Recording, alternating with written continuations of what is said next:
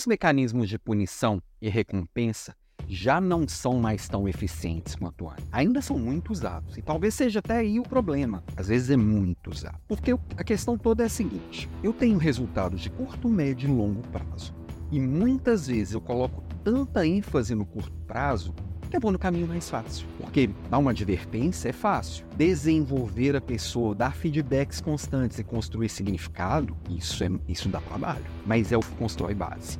É o que vai te fazer trazer esse olhar do curto para o longo prazo. Um feedback bem construído, um, uma consolidação da cultura da equipe, uma construção de segurança psicológica, isso leva tempo. Construir confiança leva tempo. Agora, quando a gente fala dos mecanismos de recompensa, então aí tem uma banalização completa, especialmente nas áreas comerciais, tá? Eu não estou dizendo que não funciona.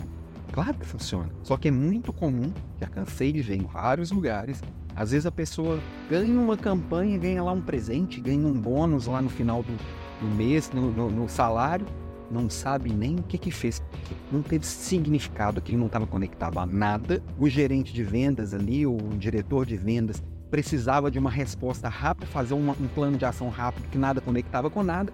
Como eu não estou fazendo nada, agora eu estou fazendo algo. Quantas vezes a gente vê isso? Está fazendo só porque eu tenho que fazer algo. E não funciona. Às vezes não está funcionando mais nem em curto prazo.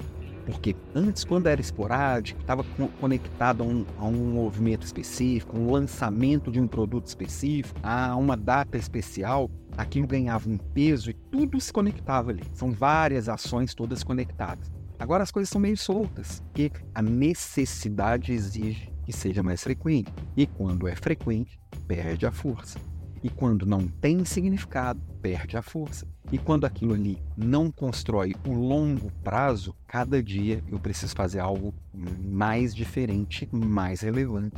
Porque, ah, essa campanha aqui é pior que a anterior. Então não tô nem aí para ela. Vou, inclusive, falar mal dela.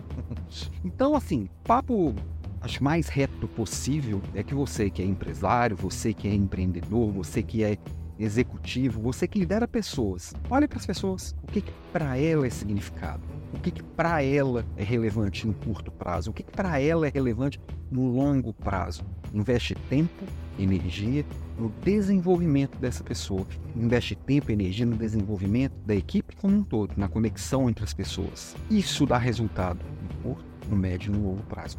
Porque não adianta a gente dar aqueles voos de galinha, né? Resolveu agora o curto prazo, amanhã tá todo mundo na lona de novo e vamos começar tudo do zero de novo. O importante é ter uma base. Faz sentido para você? É, só lembrando que hoje à noite, hoje quarta-feira, é dia de Leader Class. Hoje a gente vai falar de inteligência emocional e de um jeito diferente do que você está acostumado a ver por aí. A gente sempre vê as mesmas coisas, todo mundo repetindo os mesmos clichês. O clichêzinho vai estar tá ali, eu vou inclusive mostrar por que clichê não funciona também.